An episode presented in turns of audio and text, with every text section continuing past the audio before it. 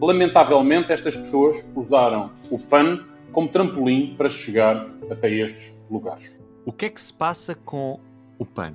Depois das saídas de Francisco Guerreiro, o eurodeputado do PAN no Parlamento Europeu, acompanhada pela saída de alguns deputados municipais e da equipa do PAN Madeira, é agora Cristina Rodrigues, a deputada do PAN eleita por Setúbal, que bate com a porta. Era um dos quatro parlamentares eleitos pelo Pessoas, Animais e Natureza.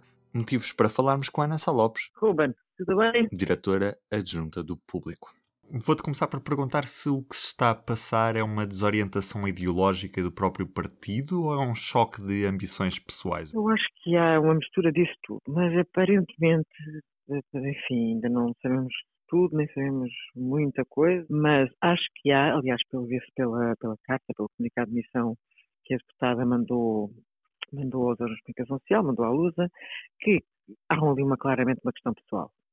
Ah, efetivamente, ela sente-se que as, já tinha havido isso na, tanto na admissão dos membros da Madeira, que aconteceu também esta semana, como de certa maneira no caso do Francisco Carreiro, que há uma questão pessoal, ou seja, eles queixam-se, parece-me globalmente, de haver uma concentração das decisões num grupo pequeno de pessoas, portanto, e que eles não estão a ser ouvidos, portanto, há, uma, há um problema, isto também tem a ver com, com os fatos crescimento dos partidos, aliás, repara, nos grandes partidos, a maior parte dos outros, dos dirigentes, às vezes, digamos, de segunda linha, enfim, isto, isto parece assim um bocado não é uma expressão muito agradável de se dizer, mas os dirigentes não são, são muitas vezes queixam-se de, de, não estar a ser ouvidos e ser abastados. Isso é um comportamento, infelizmente, muito próprio dos partidos do poder e os partidos normais.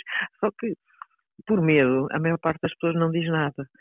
Na realidade, queixam-se entre, entre nos corredores, mas não se não vêm a público, tirando um caso ou outro mais notável, de, se queixar daqui, das, das decisões serem tomadas por um número restrito de dirigentes. E aparentemente isso está-se a passar no pano, pelo menos é um motivo comum a estes desgostos que estão a levar a, a quedas, a saídas do partido mesmo, saídas, o que é bastante grave, porque estamos a falar de um partido muito pequenino, um partido que teve uma, um aumento enorme de, de, nestas últimas legislativas de, de, representação parlamentar, de facto, com um partido que nasceu há pouco tempo, há muito pouco tempo, que inicialmente aparecia aparentemente só com a causa, animal e que se foi alargando, que de certa forma se tornou parte da geringonça.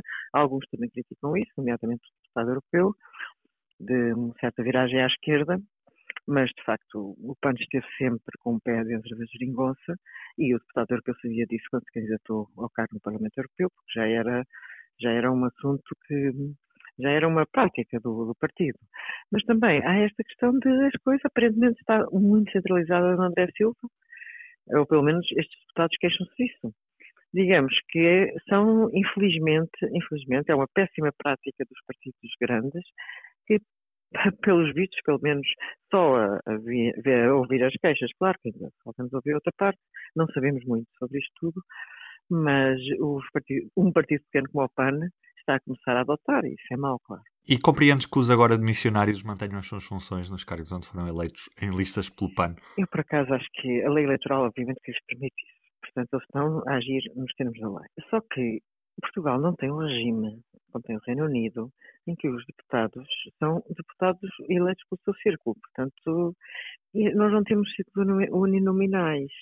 Ou seja, esta ideia, de facto, eh, apesar de ser permitido fazê-lo, portanto, isso está fora de causa e deve ser repisado porque os deputados não estão a fazer nada ilegal, na nossa configuração política portuguesa, de facto, os deputados são do, o, o, é o partido que faz eleições, não são os deputados. Eu até acho, e eu até ponho esta exceção, no caso de Joacim Catar Moreira e do LIVRE, independente de achar que Joacim teve péssimos enfim, eh, geriu tudo aquilo com os pés e teve uma terrível e absurda relação com o partido e relação com o Parlamento. Eu reconheço que até no caso de Joacina, ela foi a primárias internas e muita gente terá votado no LIVRE, que não teve até grande sucesso político até agora, nunca se impôs, mesmo quando o Coitado estava à frente, até muita gente votou na Joacine, porque ela representava por ser uma mulher negra, por ter, eh, pelos seus, eh, pelo aquilo em que ela se propunha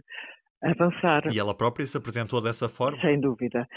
Eu, no caso do Jacina, até reconheço que o cargo, que as pessoas que votaram naquele partido votaram um bocado em Joacine. No caso do PAN, não, de todo. As pessoas votaram no PAN, as pessoas votaram em André Silva, ou pelo menos naquilo que o tal liderança centralizadora eh, apresentou.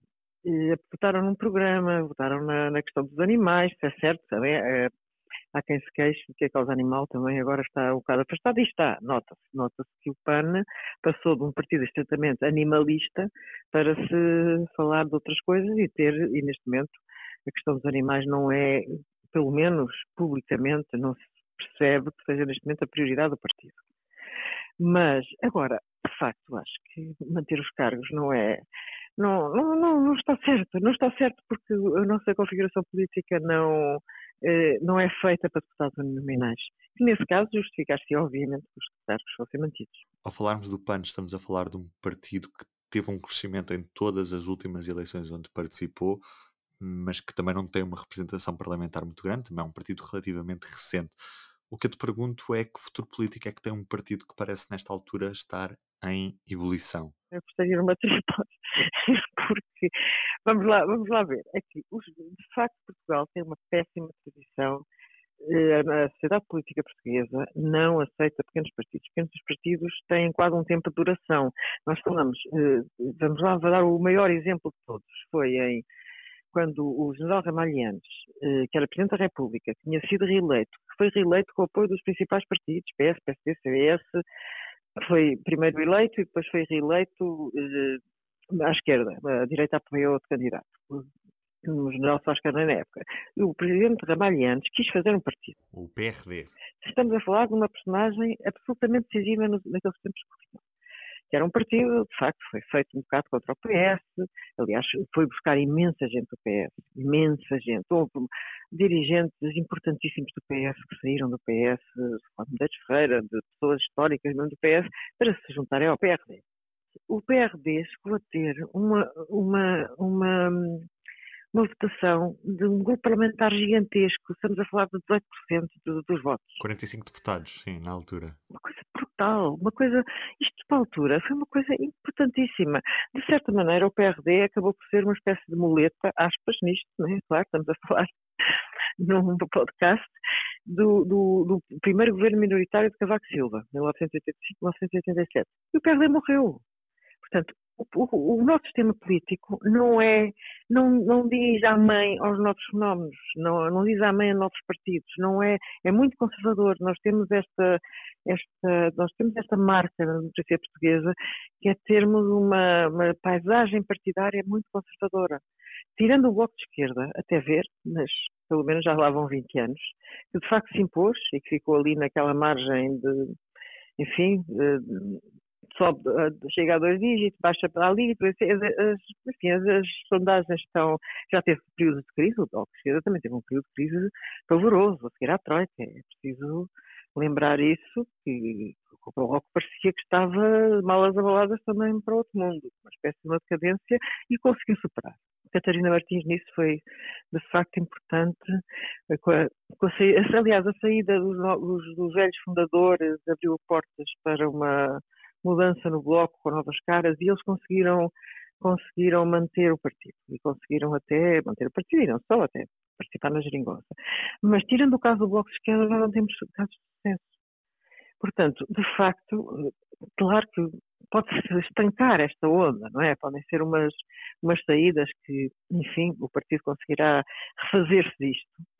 Mas, de facto, portanto, o PRD, o PRD acabou com eu falo disso um bocado porque no, no, início da minha carreira jornalística foi um dos partidos que eu acompanhei, o PRD, e, e lembro-me de ter assistido à decadência do partido numa, num congresso no Altis, em Lisboa, em que na altura o, penso que ainda era líder o engenheiro Hermínio Martinho, tinha sido líder em vez do Ramalhantes, porque Ramalhantes não podia ser líder, era Presidente da República, portanto escolheram o engenheiro de Santarém, Hermínio Martinho, que depois acaba a voltar a ser líder, já na decadência total daquilo, e andava uma semana de pancadaria à porta do Congresso à porta da sala do Congresso. Isto é, e aquilo acabou assim, acabou, acabou tudo muito mal. É, é, enfim, a capacidade de um partido, se, das pessoas se matarem umas às outras dentro do partido é enorme. E foi assim que acabou o PRD. E acho que, eu acho que, ou seja, o PAN ainda é muito frágil para também estar a aguentar estas saídas. Eu penso que é muito frágil. E não sei de facto dizer se isto será decisivo para uma decadência do PAN ou se o PAN poderá recuperar isto. Eh, obviamente que eu penso que o PAN, apesar de tudo, foi uma boa surpresa na, na política portuguesa e acho que devia recuperar. Mas, era bom que recuperasse, era, é bom porque continuo a achar que é bom que haja muitos partidos e que haja muitas várias forças para que os portugueses possam identificar porque nós notamos nas sondagens é que de facto há um distanciamento em relação aos partidos tradicionais, mas a verdade é que os não tradicionais não vinham, ou pelo menos tem sido até aqui a, tem sido até aqui a história tem-nos dito isso. Vamos ver, mas pronto, não, também não consigo ter uma opinião acabada sobre se o PAN vai ultrapassar esta, esta crise, eh, ou se isto vai começar a entrar numa sangria desatada, como aconteceu com o PSD, que a da altura já ninguém era do partido, nem para o próprio geral amanhã, aliás. E André Silva, como é que ele fica nesta história toda? Não sabemos até que ponto as relações pessoais já estavam muito deterioradas. E este é sempre um dos velhos segredos do partido que tem a ver, enfim, com relações pessoais. E aparentemente já estariam deterioradas. Portanto, acho que André Silva agora tem que ter um ato de humildade de perceber até que ponto cometeu erros neste processo, nomeadamente de, de ajudar a piorar as relações pessoais, nomeadamente com alguma, se é, se é verdade que, que agiu sem dar conta dar conta aos outros dirigentes em algumas alturas, se tornou eh, demasiado autocentrado, eh, com as decisões a serem tomadas unilateralmente, eu acho que, que ele tem que, enfim, ter um ato de humildade e tentar perceber para onde é que está o partido, porque também não será nada se não tem partido à frente, não é? Se não tem ninguém, quer dizer, houve, houve. André Silva claramente também não estava preparado para ser líder.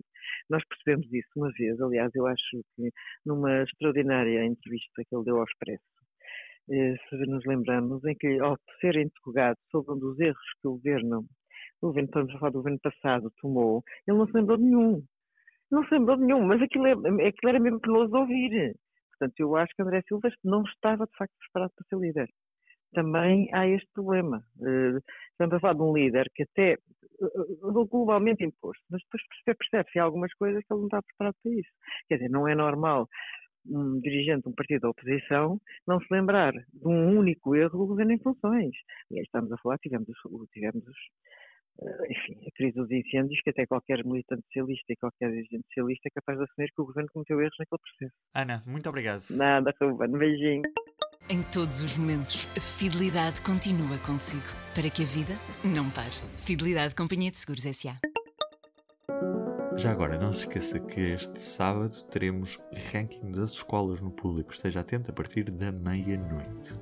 Resta-me desejar-lhe um bom dia e um bom fim de semana o público fica no ouvido.